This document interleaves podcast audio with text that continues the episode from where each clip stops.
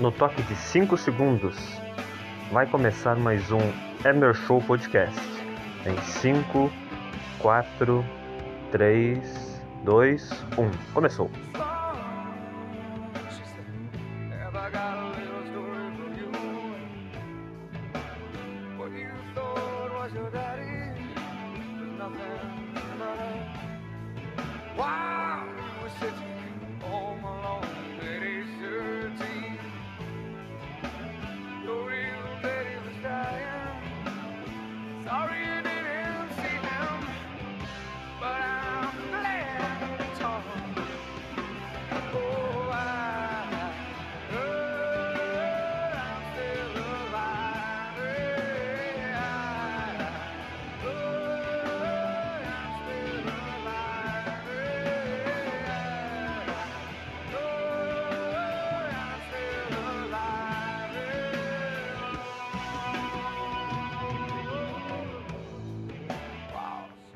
Mais um Eber Show Podcast começando, meus amigos. Meu Deus, que semana vexatória nós tivemos. Desde o dia 26 de fevereiro até agora, o dia 4 de março, o futebol gaúcho simplesmente ficou manchado porque a dupla Grenal simplesmente fez um dos maiores vexames da história. E eu vou comentar tudo isso neste Emer Show. Vou. Não acho que não vou fazer recomendação de série nem de filme porque acabei não, não assistindo mais nada né, essa semana. Né, porque eu entrei no período da noite e hoje estou de folga, né, finalmente. Entrei no período da noite, né, no McDonald's. E é isso. O que eu posso comentar é que a guerra na Rússia e na Ucrânia continua. E teremos Copa 45 histórias mais uma vez. É isso aí. Vamos pro podcast.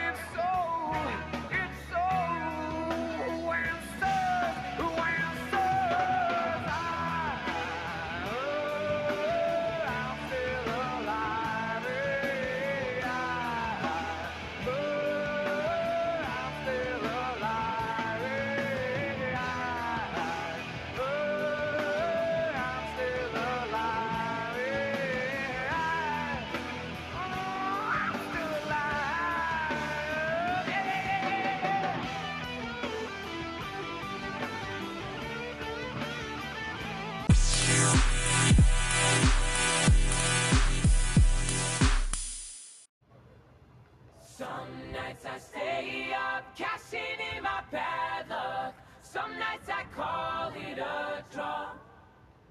Some nights I wish that my lips could build a castle. Some nights I wish they just fall off. But I still wake up, I still see your ghost. Oh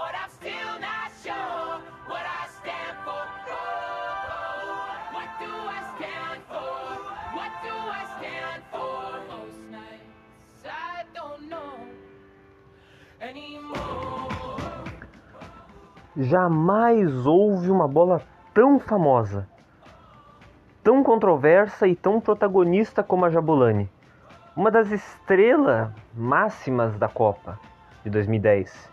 Ousamos dizer que a pelota teve até mesmo mais destaque naquele Mundial que os dois melhores jogadores do mundo naquela época. O Lionel Messi e um Cristiano Ronaldo. Que moral para uma bola, hein? A Jabulani parecia ter vida e vontade própria ignorando as intenções dos jogadores, tomando curvas imprevisíveis e efeitos incomuns. Isso porque, segundo físicos, a bola era muito mais lisa que as comuns, né? Grandes nomes como Júlio César e Cláudio Bravo chegaram a comparar a pelota do Mundial com uma bola de vôlei, uma bola de vôlei de praia. Mas como diz o ditado, tem gosto para tudo. E para Diego Forlan, a Jabulani era perfeita.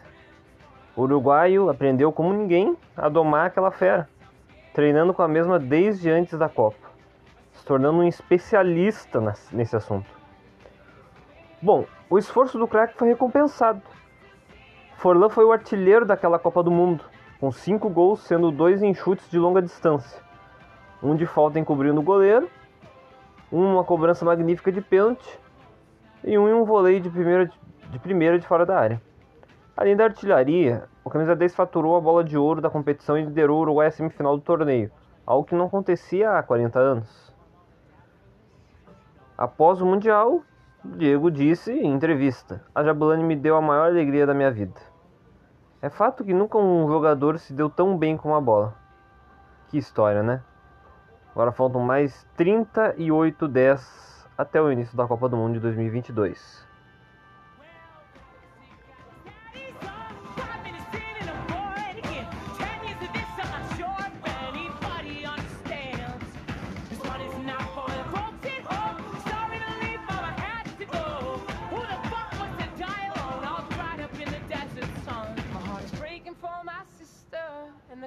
she call up.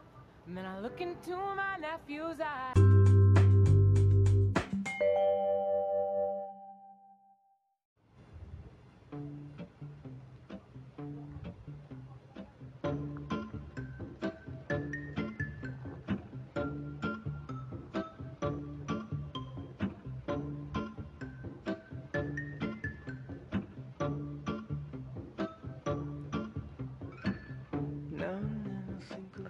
Ah, grisadinha, eu vou falar uma coisa pra vocês. Ai, o que que a dupla Grenal, o que que a dupla Grenal tem em comum hoje? Os dois estão uma merda. O Grêmio fez uma fiasqueira contra o bom time do Mirassol. Um time que incomoda bastante lá na, no Paulistão. E. Pasmem. É um time que já eliminou São Paulo. Já ganhou do Corinthians, já ganhou do Bragantino, já ganhou do Santos esse ano. A partir do momento que eu vi que o Santos perdeu de 3 a 2 pro Mirassol, sendo 3 a 0 sendo feito, né? Eles abriram 3 a 0 Eu pensei, não vai dar pro Grêmio. O Grêmio é um time de segunda divisão, tá ligado? Vai perder para esse time de, de, de, terceira, certo? Assim como o Santos, que é um time de primeira, perdeu para o time de terceira. Então. Sei lá, cara. É rezar, né? Rezar para que não seja um massacre. E o Grêmio foi lá e jogou ok, né? Jogou bem até alguns momentos, mas não teve, né? Como segurar. Porque a gente não tem goleiro, a gente não tem zagueiro, o João Mel já tá velho, não tem mais que, o que dá pelo time, não tá mais conseguindo. O Bruno Alves é horroroso, o Oro é um dos piores atletas que já passaram pelo Grêmio. E o único que salva é o Nicolas, lateral esquerdo, naquele sistema defensivo. E ele não é tão bom defensivamente, né? Tá indo bem ofensivamente, mas não tão bom defensivamente. Tá difícil, cara, tá difícil. Diego Souza continua tentando Continua fazendo seus gols de cabeça. Mas continua sendo pesado. Depois teve a polêmica do Churin. O Churin é um jogador, dos piores jogadores, um dos piores atacantes da história do Grêmio. Ele tem 4 gols pelo Grêmio. Ele não faz gol há mais 300 dias. Se envolveu em polêmica. E a mulher ainda falou que o cara tem pau pequeno, que é broxa, que ele não aguentou 10 minutos e que ele é ruim de cama e que ele é ruim de bola também. Imagina ser ruim de cama e ser ruim de, ser ruim de bola e ser ruim de cama. É difícil. É difícil, cara. Pô, é complicado. O Grêmio perde. O Roger continua no comando, obviamente. Já o segundo jogo dele. E agora tem mais um jogo contra o Novo Hamburgo e depois contra o Inter. Falando em Inter. Uh, o Sport Clube conseguiu fazer um vexame maior. Conseguiu fazer um vexame maior. O Inter hoje é um time de Série A, né? Um time que está disputando o Sul-Americano, um campeonato sul-americano, um campeonato internacional. E, bem dizer, era para ter ganhado do Globo. O presidente do Globo disse que o objetivo era não ser goleado pelo Inter. O Inter não viu a cor da bola. O Inter não viu a cor da bola contra o Globo, um time que levou de 4 a 0 do ABC e 5 a 0 do Ceará. Entendeu? Que perdeu pra Bahia. Não, que tava na série B. Entendeu? Não tem nem o que falar, cara. Não tem nem o que dizer. É fiasco atrás de fiasco. E uma coisa que se criou anos atrás foi a gangorra Grenal, que quando um tá por cima e o outro tá por baixo, hoje nenhum dos dois tá, tá, tá por cima, tá ligado? Nenhum dos dois tá em cima e outro tá embaixo. Os dois estão embaixo. A gangorra quebrou no meio. Sabe quando quebra no meio? Entendeu? A gangorra, ela não pode ser. Não pode ir pra cima os dois. Entendeu?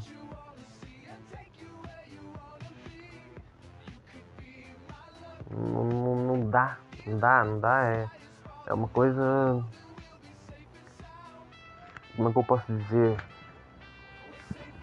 De, de, de história. Nos anos 60, vamos começar com os anos 40. O Inter tinha o rolo compressor, entendeu? Nos anos 50 e 60 o Grêmio foi mais, ganhou mais títulos, né? Nos anos 70 o Inter praticamente não deixava o Grêmio ganhar o Galchão e ainda ganhou os três brasileiros, foi vice-campeão de, de uma Libertadores. Nos anos 80 o Grêmio foi ex-campeão gaúcho, entendeu? Ganhou Libertadores, ganhou Mundial, ganhou Brasileiro, ganhou Copa do Brasil, ganhou Supercopa do Brasil, ganhou vários títulos na década de 80. Anos 90, muito piores pro Inter, entendeu? Ganhou no máximo 3 ou 4 galchões e aquela Copa do Brasil de 92. O Grêmio já ganhou a Copa do Brasil de 94 e 97. Brasileirão de 96, Recopa Sul-Americana de 96, Libertadores de 96, entendeu? E inúmeros galchões. Copa Sul, foi, né, foi pra Europa disputar torneios amistosos. E nos anos 2000, quem comandou foi o Inter. O Inter ganhou a maioria dos galchões, ganhou Libertadores, Mundial, Sul-Americana, Recopa, entendeu? Viajou, foi para Dubai Cup, foi para vários outros lugares, Dubai, a Copa Audi. E o Grêmio ficava pelo Rio Grande do Sul, tentando ganhar o estadual, entendeu? Sendo vice de Libertadores, levando o Totó do Boca, entregando um campeonato pro São Paulo em 2008. Esse, esse 2000 do Grêmio é igual o 2010, 2020, né, do, do Inter entre 2010 e 2020 do Inter. O Inter é vice-campeão de uma Copa do Brasil, vice-campeão brasileiro, o Grêmio é vice-campeão da Libertadores e vice-campeão brasileiro. Isso dois anos depois, dois, três anos depois do time, dos times voltarem da Série B. Entendeu? O Grêmio, bom, o Grêmio disputou a série, caiu em 2004, disputou a Série B em 2005. Em 2006 classificou para Libertadores em 2007 e 2008 foram, foi vice respectivamente da Libertadores do Brasileiro. Entendeu? O Inter foi praticamente igual, cara. Em 2006, 2016, uh, jogou né, a Série B em 2017, voltou, ficou em terceiro lugar no Brasileiro em 2018, classificou para Libertadores, igual o Grêmio em 2006 foi para a final da Copa do Brasil em 2019 e foi vice-campeão brasileiro em 2020, respectivamente, entendeu? Aconteceu isso. Incrível, o ano de 2009 foi muito igual ao ano de 2021, né? O ano de 2009 do Grêmio foi igual, muito igual ao ano de 2021 do Inter. Os dois times simplesmente cagaram pro campeonato depois de ganhar Grenais, né? o Grêmio, o Grenal do, do, do, do, Centenário, porque fazia muito tempo que não ganhava o Grenal e ganhou esse e depois cagou o campeonato, tanto é que perdeu outro Grenal no segundo turno. E o Inter ganhou o Grenal aquele do segundo turno no ano passado e depois cagou pro campeonato. Entendeu? Não pegou nem vaga na Libertadores.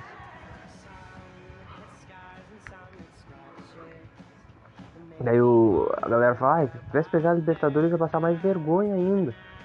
Porque não tá conseguindo nem contra o Globo. Pois é, cara, já. O time do Inter treinou 10 dias pra fazer uma fiasqueira dessa. Pra fazer uma nojeira dessa, entendeu? E o Grêmio também treinou bastante dias pra não conseguir ganhar do Mirassol, mas a eliminação do Inter é muito mais vexatória. Entendeu? É maior que o Mazembaço. Porque o Mazembaço, para ter o Mazembaço, para ter o Mazembaço como teve, precisa ser campeão da Libertadores. O Inter foi naquele ano de 2010, foi pro Mundial e levou a ruim, né? Até hoje. São dois, 12, vai fazer 12 anos. Entendeu? Inclusive, da Alessandro, Andrés Nicolás da Alessandro esteve presente nos dois, né? Só não teve presente no maior vexame da história do Inter, que é o rebaixamento. Né? Mas muita gente está dizendo que esse é o maior vexame da história do Inter. Eu acho que não. O Inter já, já havia caído na primeira fase em outras ocasiões na Copa do Brasil. Essa foi a primeira vez que o Grêmio caiu na primeira fase. Entendeu? Mas é plausível, o Grêmio tá na Série B, é um time ruim, é um time que não consegue ganhar de, não consegue ganhar de ninguém quase. O Roger vai ter que tirar leite de pedra para treinar esse time, entendeu? É o que acontece. É o que vem acontecendo. É, uma, é a dura realidade dos dois clubes. Os dois clubes estão abraçados na, mediocridade, na mediocridade e no constrangimento dos seus torcedores. Entendeu? Enquanto uns querem a saída de Romildo Bolzan, de Carlos Amodeu e Denis Abraão, outros querem a saída de Paulo Brax, Papaléu, Alessandro Barcelos. Os caras do, do futebol do Rio Grande do Sul quando que a gente vai ver um. Um cara foda de novo no futebol do Grêmio? Entendeu? Um dirigente foda. Eu não quero isso com o Inter, eu quero que o Inter se foda. Mas. Não tem como, né? Não, não tem como continuar com esses caras. Alessandro Barcelos, cara filiado ao PT. Romildo Bolsa Júnior, filiado ao PDT entendeu? Caras de esquerda não entendem absolutamente nada de futebol, que tem a questão política, usando os clubes, entendeu? Usando a do, do, do, do, dinheiro dos clubes, entendeu? Eu até hoje acredito que o Romildo que o Romildo tenha, tenha pegado todo o dinheiro do clube para fazer campanha, tá ligado? Ele não vai se candidatar a governador, entendeu? Mas se ele tivesse encerrado em alta, no fim, acho que no fim de 2018 ou fim de 2019, foi quando ele se reelegeu pela terceira se reelegeu pela segunda vez, né? Segunda ou terceira vez. Quando ele conseguiu o terceiro mandato, ele não era para ter sido não era para ter sido eleito, era para ter terminado pelo menos por cima, ele terminaria por cima mesmo não sei se foi em 2019, mas ele terminaria por cima, mesmo com 5 a 0 na cola, entendeu? Ele terminaria por cima. E aí ele começaria a fazer campanha em 2022 para governador. E com certeza eu votaria nele, entendeu? Eu com certeza votaria nele. Mas não, ele quis continuar, ele quis continuar no comando do Grêmio. Ah recomendando que eu entendeu? Consegui continuar? Continuar? Como é que eu posso dizer? Uh, tomando conta do clube né? E ao mesmo tempo estão tomando porque o Renato ele era o cara que comandava o futebol do time e quase comandava a presidência né? É, o Renato não era só treinador não era só um técnico. Ele era um tudo, ele era um manager, ele era o cara que contratava, fazia tudo dentro do clube. Menos na parte financeira, quem cuidava era o Romildo. O Romildo é um economista, tá gente? O Romildo é um economista, o Romildo é um político. Ele pensa em dinheiro. Eu não sei como é que é o Alessandro Barcelos, mas o cara é filiado ao PT. PT é faculdade. PT é obscuridade. PT é passado. Entendeu? Começou assim. Não dá pra ter caras assim com comando. Quanto tempo o Inter foi comandado pela mídia? Até 2010 era todas mil maravilhas. Agora, depois de 2010 pra cá, a zona de conforto, que nem o Fernandão falava. É uma coisa de. de. de acontecer, de acontecer. Só a zona de conforto.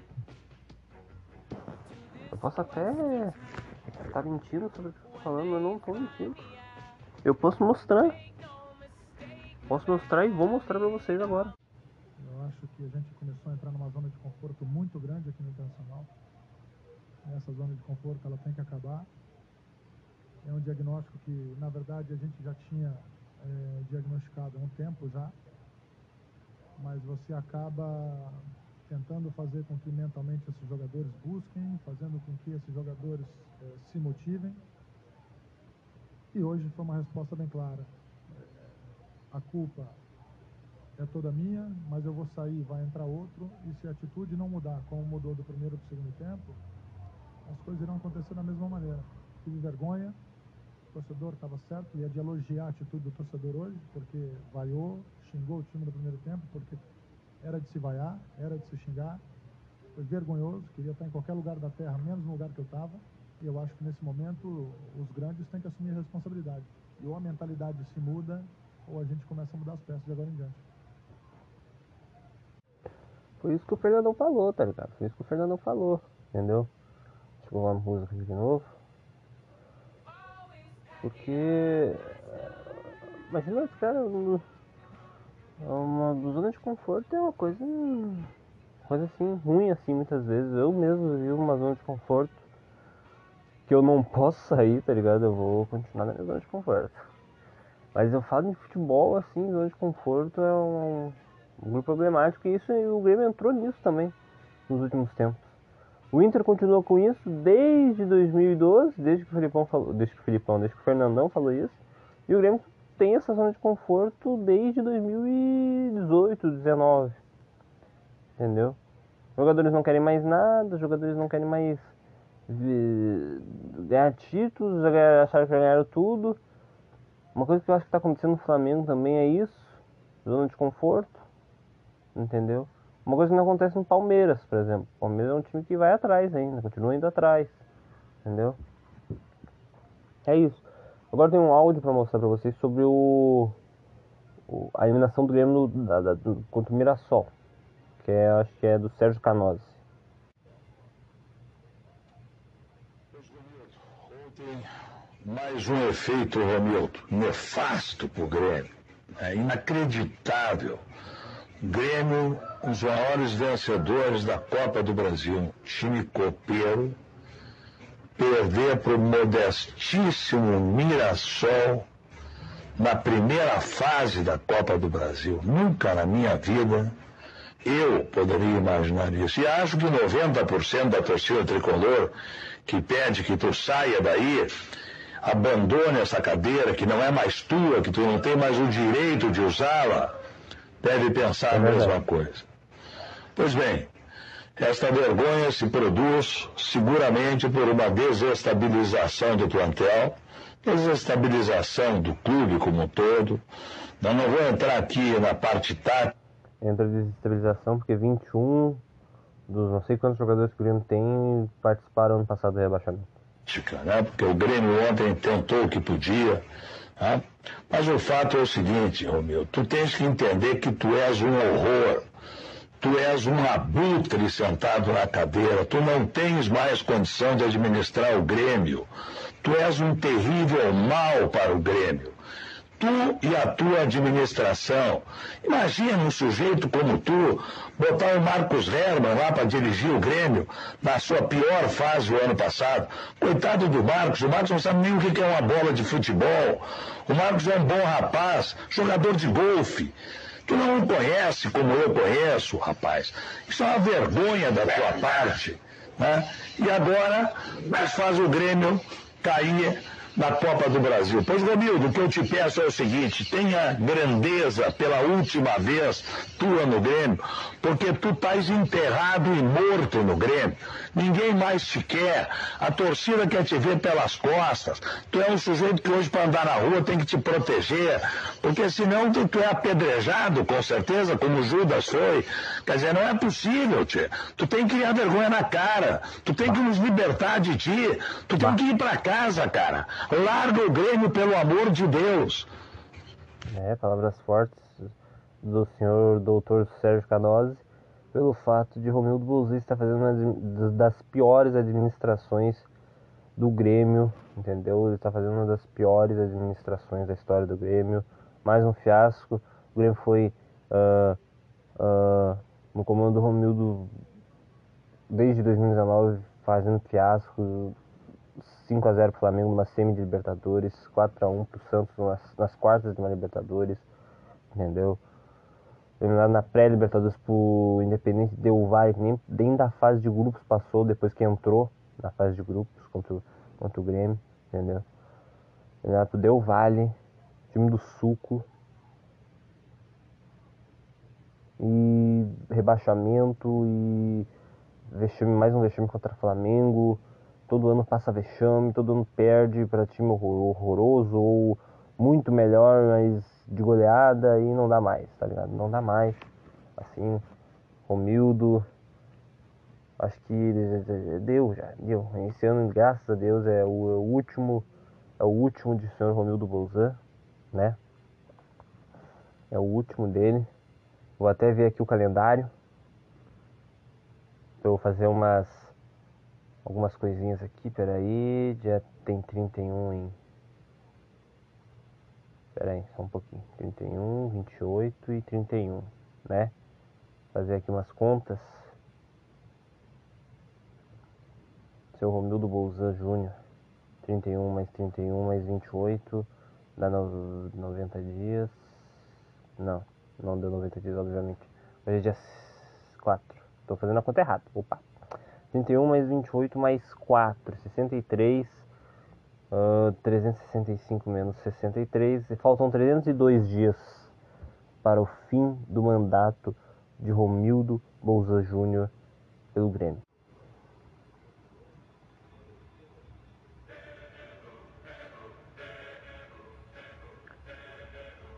Mas é isso, cruzada. Eu acho que não tem mais nada para falar sobre tudo isso que aconteceu nessa semana da, do dia 26 de fevereiro até hoje, né? Fiasqueiras atrás de fiasqueiras, torcida, as duas torcidas dos dois times passando vergonha, os dois times passando vergonha, as duas direções passando vergonha e constrangendo. O futebol gaúcho hoje é uma merda e o cenário tende a ser pior. Entendeu? O Ipiranga e o Juventude estão nos dando alegrias, né, ao torcedor gaúcho pro futebol gaúcho, porque tá difícil. A dupla Grenal não é boa não. É isso, gurizada. Não tem mais nada para falar. Acho que uh, esse Grenal que vai vir, né? E antes do Grenal tem o Grêmio contra o Novo Hamburgo fora de casa e o Inter contra o Aimoré dentro de casa. O Inter ganhando do Aimoré, o cacique fica, né? E eu acho isso bom. Porque esse técnico é uma merda. O cara teve 10 dias para treinar o time e o time piorou.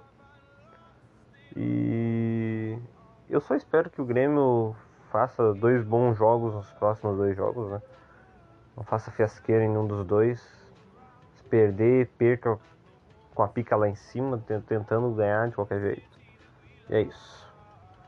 Espero que vocês tenham gostado. Hoje não tem recomendação de filme, hoje não tem nada, eu tô cansado, tô fazendo esse podcast na, na maior pica mole. Eu sei que fica ruim, mas eu não quero deixar de fazer podcast por causa disso. Eu quero ter a minha. Quero ter pelo menos um podcast por mês. Se eu demorar muito para fazer em março, eu acabo não fazendo. Então é melhor fazer do que não fazer, entendeu? É foda. Outro, outro dia eu simplesmente gravei um podcast inteiro com o seu João Dil dentro do meu negócio e, e, eu mandei o, o bagulho pra ele, né? Mandei o podcast pra ele. Que a gente gravou. O cara simplesmente não usou o podcast. Ele não usou o bagulho. Falou que não gostou, achou ruim. Cara, eu não gravo mais. Simplesmente não gravo mais com o seu João Gil, qualquer coisa do Geek Pitacos. Eu não vou gravar por aqui. Entendeu? Desde da última vez. Peguei, peguei, peguei birra mesmo. Peguei birra. E acho bom começar a gravar pelo, pelo computador dele. Se quiser gravar alguma coisa, se ele quiser voltar como de Geek Pitacos, ou nem volte. O Emer Show tá aí, sempre vai estar tá aí, entendeu? Pra acolher o seu João Dil, mas eu não vou ficar gravando coisa pro meu, meu bagulho aqui, entendeu?